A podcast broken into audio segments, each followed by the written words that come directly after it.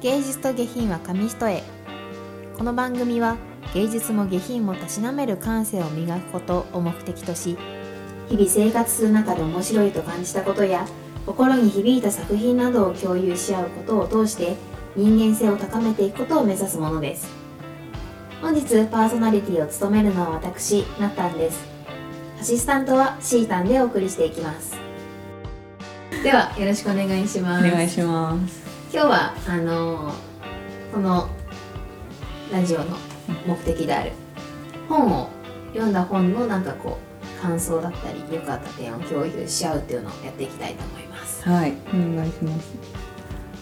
じゃあシータンからよろしくお願いします。はい、えー、私は今週は坊ちゃん、夏目漱石の坊ちゃんを読みましあー有名な。たそう有名な読んでみました。夏目漱石のは、えっと、去年その心を読ん。で、あと三四郎を途中まで読んでうん。挫折っていうか、もうちょっと放置しちゃってて、うん。でまあみなんで今回坊ちゃんは3つ目というか、うん。まあそうなんだけど坊ちゃん結構ねなんか短くて、うん。あの、うん、読みやすでしかも話もめちゃめちゃ面白かった、えー普通に短いんだね。そうすごい短いの。薄くて。うんだから、多分早い人は1日とかでも読めるし、うん。うんそうそう。隙間時間とかでもうん。23日とかあれば多分読めるぐらいの、うん。そうなんで話もね結構おも初めて 面白い。普通になんかストーリー楽しめうん。楽しめるって感じで、そうそう面白かった。どんな話なの？ね、テーマはなんかまああの権力には勝てないって話かな、うん。簡単にまとめたうん。らそんな感じで、まあ、簡単にあらすじ言うとその坊ちゃんって、うん。その東京、まあ、江戸当時、うん。江戸の学校を卒業して、であの新任の教師として、うん。中学校の教師として四国の中学校にあの働きに出たのうん。ね。で、まあ、その中学校その中学校の中で起こるさまざまな、まあ、人間関係の物語っていう感じで,、でその坊ちゃん結構その同僚のあのその中学校の先生たちを見た目とかであだ名をつけてるのね、うん。うちらのあのこん。ドンとかそう。そうねあのそういう感じで。でなんか見た目でその校長はタヌキとか、うん。教頭は赤シャツとか、であとあのもろ見た目なんだね。そうそう映画英語の教師は顔がウリみたいだからうん。浦成くんとかって呼んでて、そうでその赤シャツ？教頭の赤シャツがまあ敵みたいな感じで、結構その悪知恵っていうかん。知恵が働くから、その悪いこと裏でやってんのにあの表からこうこれこういうことしましたよねって言うと、それどこで見たんですか？みたいなその証拠はないでしょ？みたいな、うんそういうちょっと嫌なやつなんだけど、で坊ちゃんはあの昔からいたずらとかはするんだけど、うん。結構そのもう情に熱いタイプの性格で、そういう曲がったことが嫌いなのね。そのいたずらをするなら罰も受けるべきだみたいな、うん。だから自分もそのいたずらをして罰を受ける分にはうん。もう妥当だって思って、そういうこう曲がったことが嫌いな性格なんだけど、でその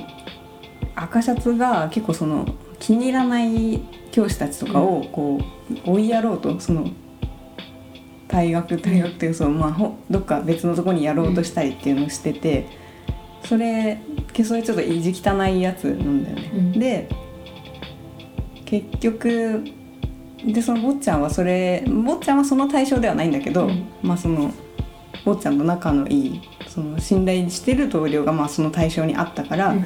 それが許せなくて、結局でもその坊ちゃんはそこまで知恵はないから、うん。赤シャツに最終的にその一緒にね同僚と一緒に暴力を振るって、うん。もう自分はこんな学校いいやって言って、うん。東京に戻って、うん。でまあちょっと給料の下がっちゃうけど別の職で働くっていう感じの物語、だからまあちょっと通して言うと結局はまあ負けて帰るみたいな、うん。権力に逆らえない。そう逆らえなかったっていう感じなんだけどもでもその読んだ後あ負けちゃったんだっていう感じじゃなくって、うん。すごいあの痛快な感じなのね、うんうんでもやっぱそれはその坊ちゃんがその情を大切にしてるうん。ところとか、あとその曲がったことが嫌な性格とかっていうと、でそのそれに基づいてちゃんとその行動してるところとか、うんでそのやっぱそうそうそう、うん。読んでて結構あのまあ言えば負けかもしれないけど、うん。あの普通に気持ち的にはすっきりするみたいな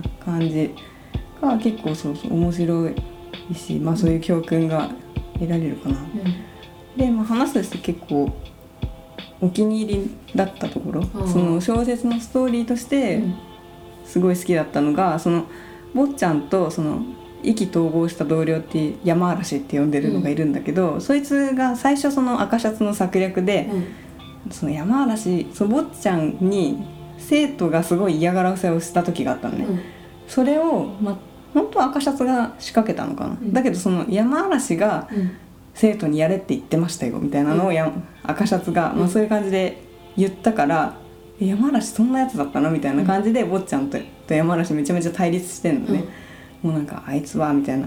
なんだけどその本当はやってないわけじゃん、でそれが分かった瞬間にめちゃめちゃ仲良くなるのね、結構そういうなんかその私は全然不女子とかじゃないけど、異性あ同性がさそのいめっちゃいがみ合ってた同性がうん。意気投合してすごい仲良くなる瞬間、あーいいよねそう楽しいじゃん見てて、女女子もそうだけど、あ男女になるとちょっとそれが恋愛になるのはちょっと嫌だ,、うん。嫌だっていうかつまんないなって思うんだけど、その同性同士のそういう人間関係めっちゃ好きだから、そうそこがあの読んでてなんか、うん。あいいね。そうそう仲良くなったみたいな。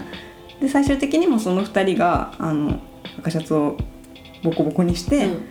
でもう東京に戻るみたいな話なんだけど、でもなんか戻ってかららなんかもうそれきり合わ合ってないみたいな、うん。なんかちょっとその関係も寂しいけどなんか男だなみたいな。なんかそうそうそう、うん。ちょっといつまでも仲良くじゃなくて、もうそこでじゃあってなるのもうん。ちょっと寂しい思いもしつつなんかいいなっていう、うん。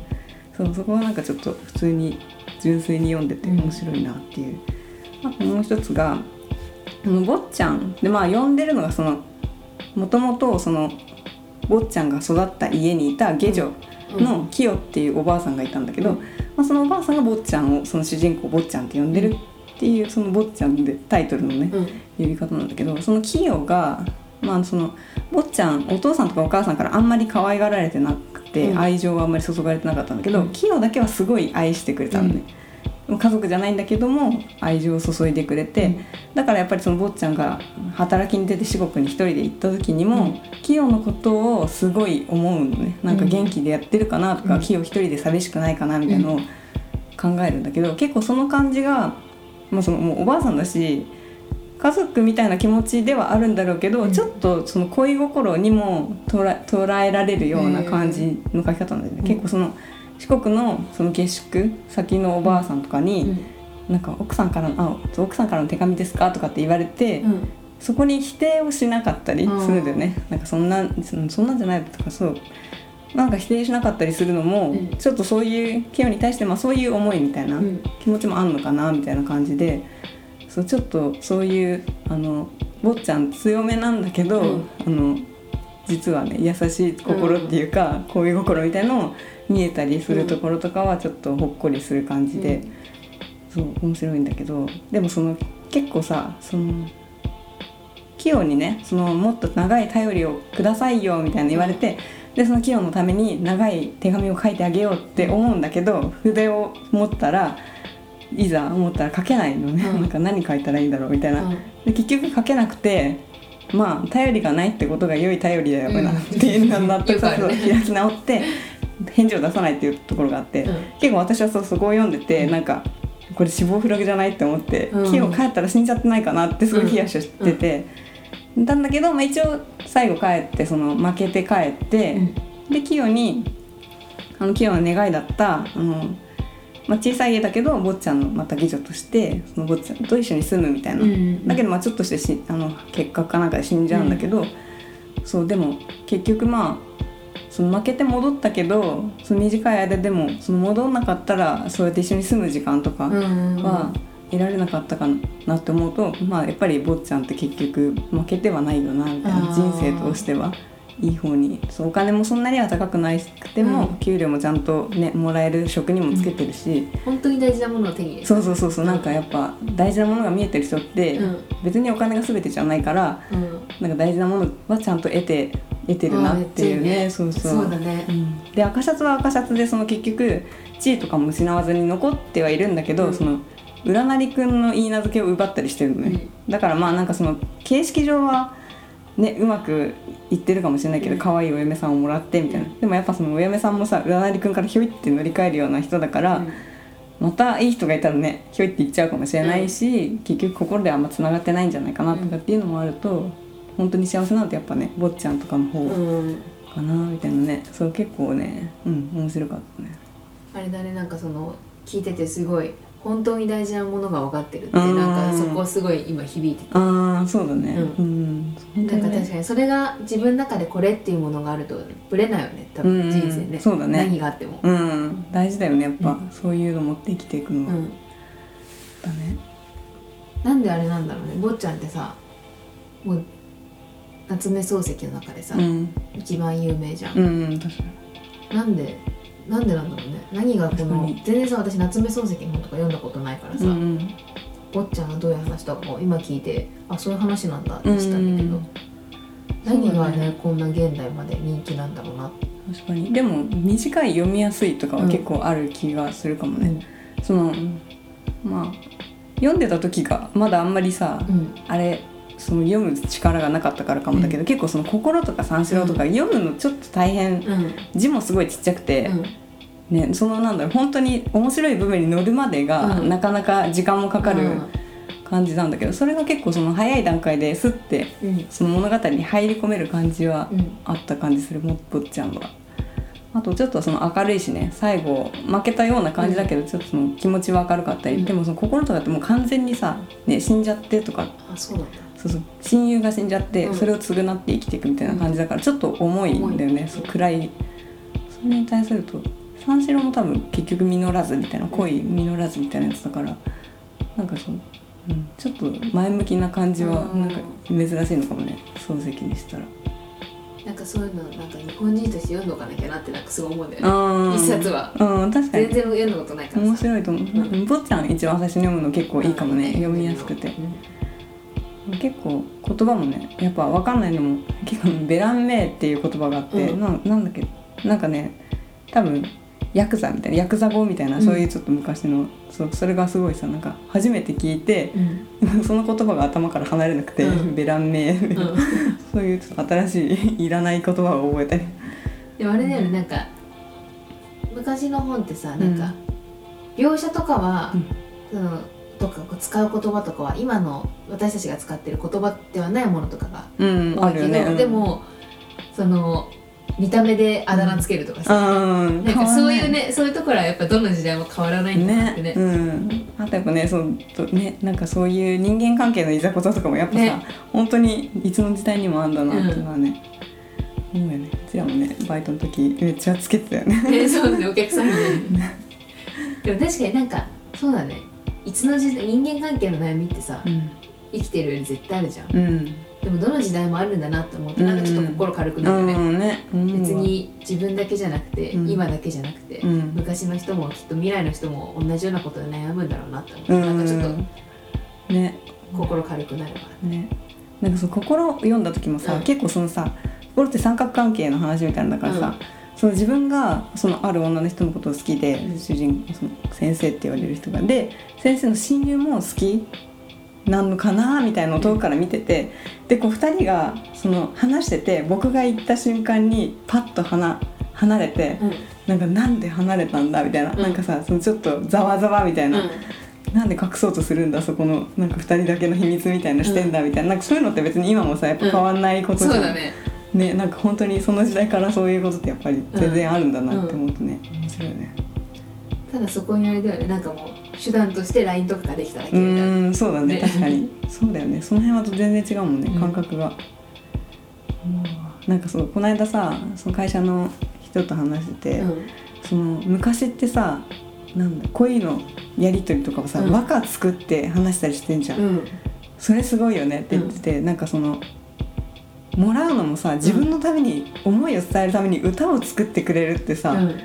すごいなんか嬉しいですよね、うん。みたいな言ってて、うん。今なんかさスタンプでさ「うん。OK」みたいなさ ねなんかもうその時代の感覚がさ、うん。まあ、今歌作られたらちょっとさ、うん。えってなるかもしれないけどもうそれが当たり前だとさやっぱねその自分相手のために考えるのも楽しいかもしれないし、作ってもらえるのもすごいそのただ気持ちを伝えられるに加えて、こんな素敵な歌をみたいな嬉しいだろうなみたいな。ねなんかそういう面白いよね。なんかそうだね。和歌で気持ち伝えるでもきっとそれが普通だなんか何の別に疑いもなくうんやってたね。普通だったうん。だろうわけじゃん。うん。でなんかでも今の時代さ、うん。ポエマーな彼氏とかさ ちょっと嫌われる。よ絶対やばい。ねちょっと彼氏ポエマーななんだよねみたいな。可愛いけどちょっとね。マジ元彼ポエマーだったとかよく聞くじゃん確かにね。うん。紙一重だよね。ね。それは結構、ね。本当にすごかっ昔のね時代だったらもしかしたらすごいモテるのかもしれないねそうだよね。モけテる。本当そうだよね。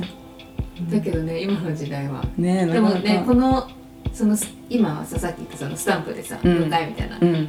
ぐらいのやり取りとかうん。じゃん、うん。だけどそれがきっとまた違う何十年後何百年後とかに、うんあの時代ってすごいよねみたいな言われたらうん確かに。そうだよね。わざわざさなんか LINE でやり取りしてなんかこう言葉を交わしてたわけじゃんみ確かに。次何？脳脳波みたいになっちゃうのか。やばい了解って送った。らちょっと怖いなそれは。怖いね。やばいね。ね考えてること丸ねいや丸分かりそうだよね。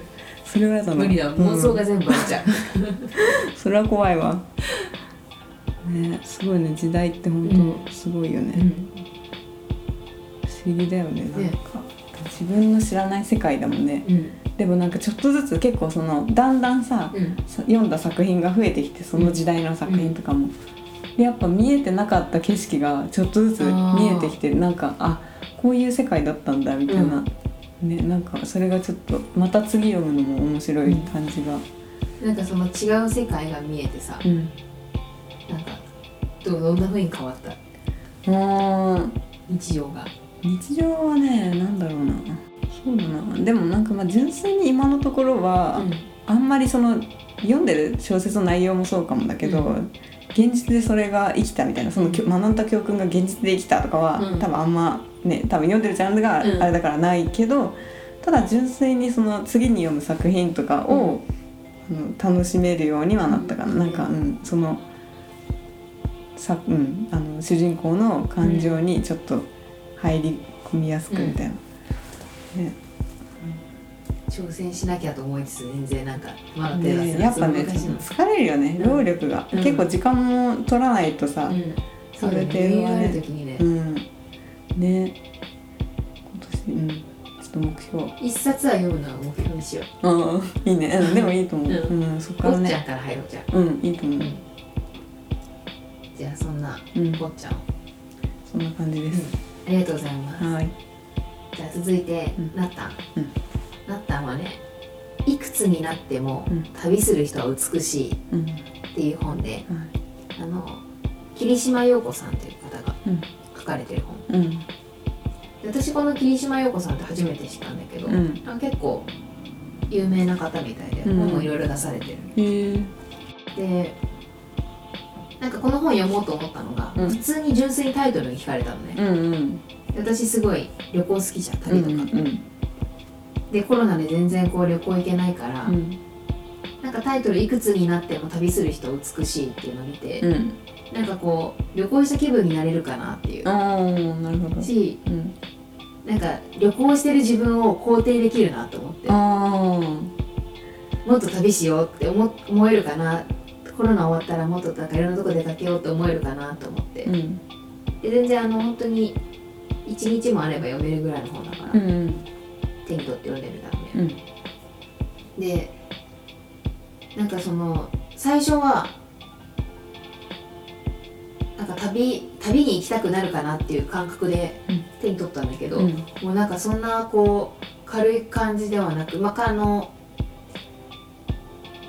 すごく読みやすい本なんだけど、うん。あなんか人生ってなんだろうとか、うんなんかいろいろ結構深く考えさせる本だった本当に旅の話内そう内容としてはこの霧島さんがいろんなところを旅してうん。感じたこととか、ああなるほなんか旅先で出会った人の話とかうん。旅先で考えたこととかどを、なんかいろんなその旅先をちなんか短い文でまとめてうん。書かれてるのね、だからすごく軽く読めるうんうん本なんだけど、でもこの霧島さんの考えを通して、うん。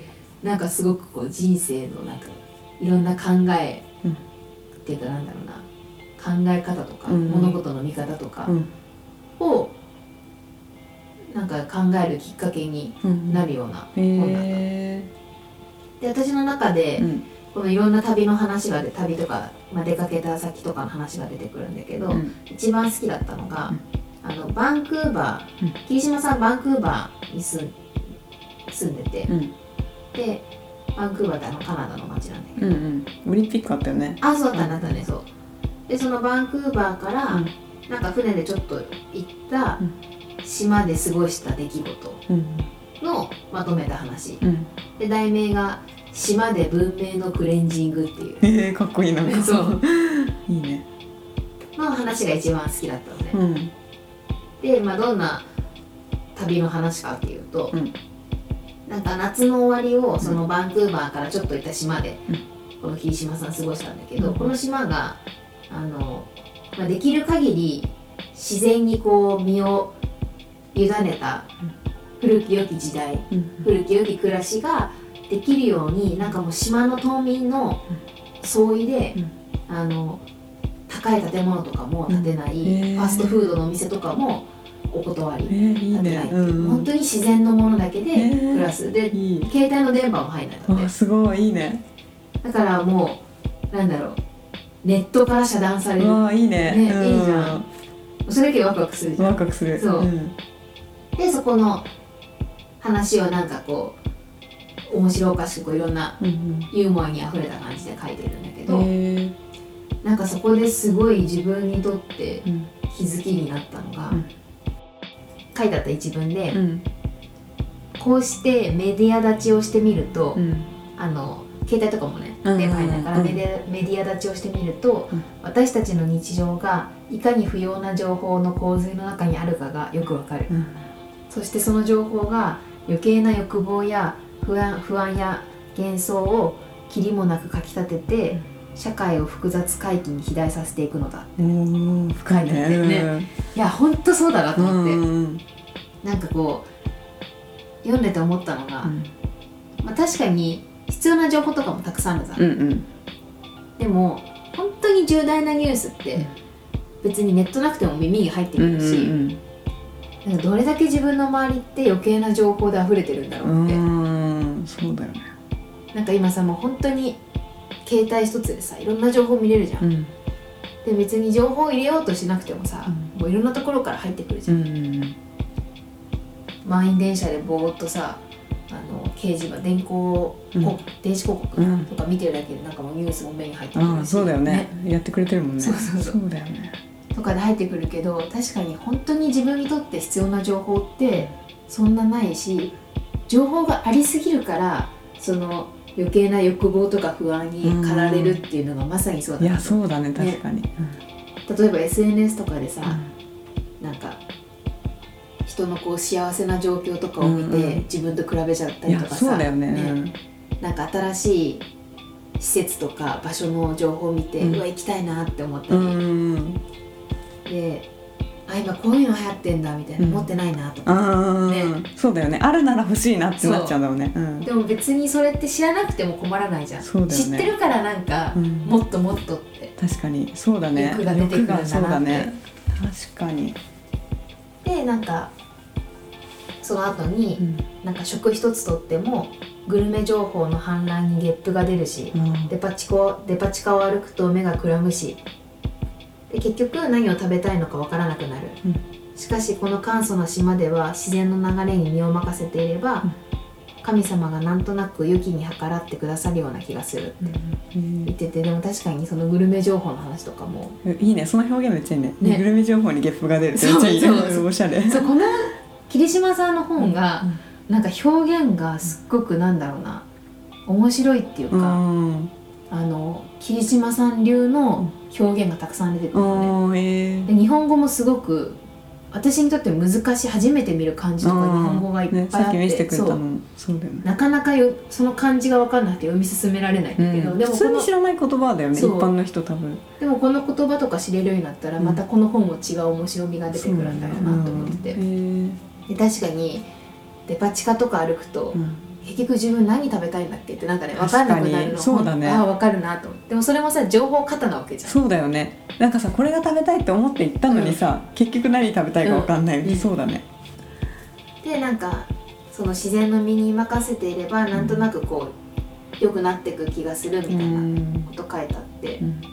でなんか地元の食材はわざわざ言い立てるまでもなく、当然自然にオーガニックだし、うん。賞味期限など関係ない取り立て作りたての食生活だ、朝は庭の畑で食べ頃のトマトやルッコやらルッコラやレタスをもぎ朝つゆをさっとふるい落としてそのまま食卓にうん。かっこいい。乗せるね。うん。私がおばあちゃん家とかさ、うん。もうすごいど田舎だけど、うん。朝起きるとなんか畑から好きなの取っといでって言われて、でなんか食べた野菜自分で取って、うんもう塩もみとかして簡単に食べるのね、うん。でも本当にやっぱ美味しいし、うん。本来のねね。味が。うん。でも確かになんかそういう生活してれば賞味期限とかってないんだよな。そうだよね。そうだね。実ってる状態だったらさ、うん。まあ無限ではないけどその限りは腐んないもんね。そうそう。そうだね。でなんか、まあ、読んでてその情報型の話とか読んでて、うん。まあそうだなって思って、でも一方さなんかやっぱり情報取らんじゃあ今すぐ情報取らないようにしようっていうのは結構怖いし難しいじゃん、うん確かに。仕事とかでもやっぱりさ今世間で何が起きてるかって知らないと仕事にならないっていうのもあるし、うんうんうん。確かに。だけどなんかそこで思ったのがなんか、まあ、情報がありすぎるから取らないっていうのはなかなか難しいからなんかその自分に何が必要なのかとか、うん取捨選択して必要のないものに惑わされない心が大事だなって。ああなるほどねなんかあ幸せそうだなってまあでも自分も楽しいしとか、なんかうん。あんまそこにあの惑わされないようにしよう、んあー自分の大事なものをしっかり見て、うんそうさっき言ってそうだね、うん。確かに。うん。でなんか本当にあのここの章のうん。最後の方うに、ん。この島の暮らしは私にとってまさに文明クレンジングだが、うん断食のような苦しさは全然ないし、うん。ただひたすらに爽やかで気持ちがいい。えーテレビも携帯も週刊誌も三つ星レストランも、うん。マクドナルドも高級ブランドも、うん。先端医療もオリンピックもノーベル賞もないけれど、うん。人生これで十分ではない。かああいいね。比較したりしないよね。そう。でなんか確かになんか質素で質素が一番だな。って、うんなんかこう質素っていうかなんだろうね。自然があればうんうんそれでいいなってなんか、物があって買うからまた欲しくなるし、うん。うん確かに。でなんかどんどんねこう最先端のものとか出て、それを追いかけ続けるとやっぱどっかでね、うん。苦しくなるし。でもやっぱその原点って情報が情報が多すぎるから、うん。そうなるんだな。だからなんか情報取らないことがいいとも別にもう思わないけど、うんうんなんか確かにそのさっきシータが言ってた自分にとってこれが大事っていうのがうん。分かってればなんかいいんだろうなっていうのと、うん。あとなんかこう求めすぎたり、欲がありすぎたりうん。せずになんかまあ家族が健康で毎日、まあ、それなりの暮らしがして、うん。なんか友達と楽しく過ごせてうんただもうそれでいいなって、うん。なんかもっと目の前にある幸せに目を向けようってああいいね。それすごい大事だよね。気づけるか気づけないかだよね。ね。幸せって本当に、いいね。なんかすごいさ別に給料もめっちゃ高いとかうん。じゃないしなんか欲しいもの何でも買えるっていう別に生活をしてるわけではないけど、うん。でもまあなんか友達とワイワイうんね、話してるだけでもねね。楽しいんだもんね、うんうん。まゆたんと3人で3時半まで話してる、なんかもうあれで幸せだなって、うんね、うん。お金そんなかからずに、そういうなんかね目の前にある幸せにうん。もっと目を向けようってなんかすごい、うん。いいね。この本でへえだからなんかなんだろうね。全然そのいくつになっても旅する人は美しいっていうタイトルに惹かれてうん。読んだけど読み終わった後はなんか旅したいっていうより、うんなんか人としての考え方あになんかかすごくあの変化がこの本を読んで、あったかな。確かになんか深いね。うん、ただの旅の話じゃなくてそう。現在の生活そうそうそう。霧島さんの人生がすごいのよ。うんうん結構波乱万丈で。うんへ3人子供がいるんだけえど、うん全員親違うの。よあなるほおどね。父さん違うの。で2結婚してないの霧島さん全員未婚で3人の子供産んでだ。すごいね。あとベトナム戦争で、うん。あの記者としてなんか本当に最前線に行って取材えして、もうなんかあの米兵とかと一緒に結構大変な生活したりとか、なんかもう本当にいろんなことを乗り越えてきて。でなんかなかなかまあ結構すごい私から見ると結構波乱万丈な人生だな、うんうんで私にはじゃあ同じことやろうやるかって言ったらなかなか真似はできないけど、うん。でもなんかだからこそこの霧島さんの中にすごく一本すごい太くて立派な幹っていうのがなんかあるのね。うんうん。一本通ってんのうんうね、ん。だからどのこの本のいろんな旅した話とか読んでても、うん。あの説得力があるっていうか上っ面じゃないなっていうのがねすごくあの感じた。いいね。あとやっぱりあの霧島さんの人生見てて、いいねその好奇心、うん。そう霧島さん好奇心旺盛な人だなと思って、なんかうん。やりたい興味あることとか、うん。まあ何でも結構もうやってく。うん。迷わずになんかやっていく人だなと思ったんだけど、なんかその好奇心が人を大きくしたり成長させてるんだな、うんうん。なんかなんか何歳になってもその好奇心旺盛でうんわん。ぱくじゃないけど、いいよかなみたいな、うん。それがやっぱタイトルに出てる話かうん。ねでもきっとそん。なねこういろん。な経験してる旅とかして、いろん。な経験すると旅する人は美しいっていうのでなん。か表面とかじゃなくて中身が美しくなってくるかなね中身がねうん。そうだよね面白みの深みのある人間になるん。だな確かになん。かそのねね戦争の場所とかに行ってさ、うん。本当にさだからこそこの今もさ、うん。無駄なものがたくさん見えるんだろうね、うん。もう本当に極限状態まで減らしたものを経験してるからこそ見える今の情報がありすぎとか。うん。ううんんすごいね。私もさ結構さもう全く SNS さ、うん。やってないうん。大学卒業したぐらいから、うん。そうだよね。そうインスタをみんなやり始めた時とかにさ、うん。登録しなかったんでもう、うんやっぱでもさその比較しちゃうなっていうのは自分で、うん。大学生の時にツイッターをさ普通にやっててさ、思ってたから、うん。そのあ楽しそうだなとかはさ、うん。やっぱ思うじゃん、うん。楽しそうな写真を見たら、だし自分もそれを載せるじゃん、うん。楽しかったから載せるんだけど、でもやっぱりさそれが全てではないじゃん、ね。分の全てではないし、だからもうその本当にさ見なければうん。友達の自分と会ってる時間だけのさ、うん。友達しか知らないのにさ、それを見ることによってあんまり見たくない友達の姿とかも見ちゃうわけじゃん,、ううだったら本当にそれをさみ自ら自分から見に行かなくてうん。いいやって思ってやめたんだけど、うん。でもやっぱやめたらやめたでそのみんなはさそこでつながってるわけじゃん、でそこで遊ぼうってなって、うん。遊んでるかもしれない世界うん。が私には見えないっていうちょっと不安も始めた時あったんだ、うん。でもやっぱ実際もうもう今はさ何年もやってない状態だからうん。全くそれもさ自由に遊んでって感じだし、もう何も思わないからさその境地まで来たからいいけど、うん。やっぱ不安もねあるけど、うん。でも本当にそのやってないだけで本当に心は穏やかだなってめっちゃ思う、あの何も感じないみたいな、なんか SNS でしかつながれない友達ってきっとそれまでだもんね、ん。なんか本当に仲良くて、うん、そうなんだよね。連絡来るもんね。普通に。久々に遊ぼうとかさ、やってなくてもね、うん。うん。だしなんか別にそこでつながってなくてもなんか本当に仲良かったら、うん。自分から連絡するもんね。そうそうそう。ね会いたいなってそろそろ会いたいなとか思うし、くれたらくれたで嬉しいしみたいなね、そうそうそれはね本当に思うわ。なんかあこんなに穏やかなんだ。って、うん。やっぱ大学生の時はねやっぱしかもなんか撮るために遊んでるじゃないけどさあーわかる。なんか一緒にいる時間にさ、うもっとその相手といる時間を大切にしたらいいのに、これ撮ろうこれ撮ろうをさ、うん。載せるあためみたいな。そう思ったよね。考えたよね、うん。そうそれねやっぱその時間。その人の時間。相手に失礼だなそう失礼だなっってめっちゃ思うよね。そうそう。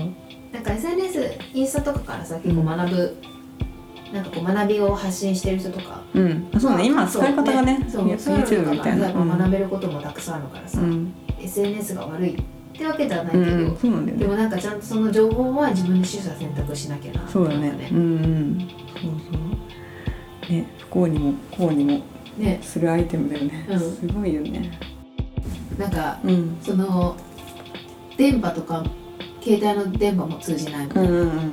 なんかそういうのいいなって思うじゃん、そういううん。一回そういう生活ってかねちゃいい。うん。23日したいじゃん。やりたいね。でもねあるんだよね日本とかでも。山形かどっかとかであの電波がもう山奥でうん。入らなくて、あの電波が入らない旅館みたいなとこあって、でなんかそうお父さんが言ってたんだけど、うん。そういうとこに来るのって社長さんとかが多いんだってなんか経営者とか。へで経営者とかってさもうすっごい数のー。一日に何百件って来るじゃん、ね。だからもう意図的に遮断してでな。んかちょっと考える時間とかを作るんだってすごいね。考えてる、うん。確かにねすごい量だよね。しかも自らもさ世界のねどういう動きかみたいな、うん。取りに行かないといけない人たちだからさ、あそうだね。でもなんかすごい行きたいなと思うその自分も。ね。ね行きたいね。行って、うん。一旦遮断遮断してでその時って自分何するのかなって確かに。思う。えでも今度さ普通にさそうじゃなくてもあちむらとかでやってみたくない？あそうだね。もうオフにしてそう切っちゃって、写真とかはまあいい。写真だけは OK としても、うん。通知とか全部オフにしてそうだね。あいいねやってみたいねいいね。うんやるやろ。そうするとほんきっと本当に大事なもの見えてくるんだなね。うん。だってさなんか「あ綺麗いいねこの川綺麗だね空気綺麗だね」って言ってもさなんかピンポンっつって LINE 来て、なんかちょっと仕事の人の LINE とかさなんかそううん。友達からなんかちょっと深刻な内容の LINE とか来るとさ、一気にそっちに引っ張られてさ、ね。うん。せっかく目の前に綺麗な景色がね入ってこなくなっちゃうだからなんかねね。雑念を一回取って、うん綺麗なあちむらの星空に集中したいよね。ねうん。で夜も夜で、うん。そういうのに頼らずに話すみたいな、あーいいねいいね。そうだね。いいよね。いいね。それじゃあ次やろう。やろう。まあそんな、うん。なので私の本はいくつになっても旅する人は美しいっていうね。えー、いいね。でもここからこの本から結構深い話したそうだね。うん。いいね。でもやっぱ本当説得力のある人の話はうん。読んでていいね、ねなんかそのさっきの夏目漱石の本もそうだけど、うん。この霧島さんのも結構本当に日本語は難しいからさ、うんうんちゃんとその分かるように頑張頑張るそこも頑う張ろう、んうんそうだね、そうだよね、うん。そうやってそのね周りの文脈からねね。読み解くのとかもね、あそうそうそそううやってどんどん。この漢字はこの漢字と言葉わかんないけど、周りの文脈からするときっとこんな意味なんだろうなって思いながら読むと違うよね、うん。ね。それで覚えていくだろうしね、うん。いろんな言葉をいいね、うん。じゃあ今日はそんな本を紹介するっていううん。時間でした、うん。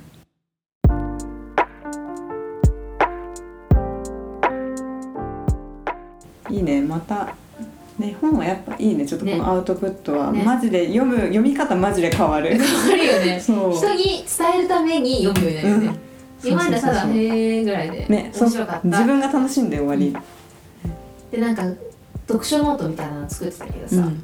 なんかそれはただ自分が記録するためだったけど、うんうん。なんか人に伝えるためにはとか、うんうん。この本をこの本って自分の仕事にどう活かせるかなとか考えながら読むようになると、うんうん。なんか変わってくるよね、そうだね、うん。確かに。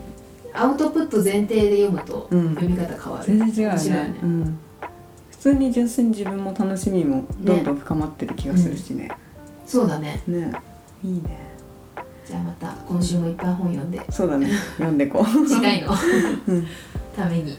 でもすごい読むスピード速くなってきた気がする自分で。集中力なのかもしれないけど。集中力ついてきたかもね。前本当にさちょっと読んで飽きてちょっと読んで飽きてうん。感じだったのが。すぐ妄想しちゃってたからさ。得意なね。そうそうそう。得意な妄想。お送りしてきました。芸術と下品は紙一重。そろそろお別れのお時間ですこの番組では皆さんからのメールを募集しています。私たちに聞きたいことやってほしいことおすすめの作品や番組の感想など何でも OK です。